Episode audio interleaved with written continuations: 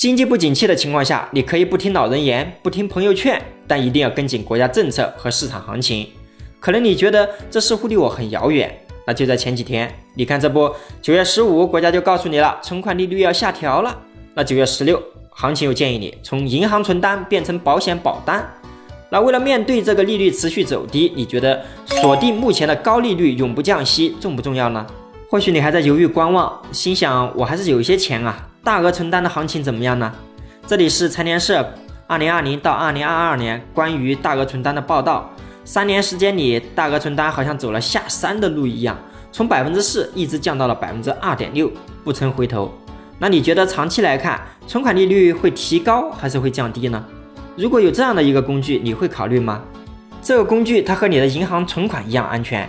如果你存一百万，这笔钱放五年。从第六年开始，每年可以拿四万，最长是可以拿三十年不下降。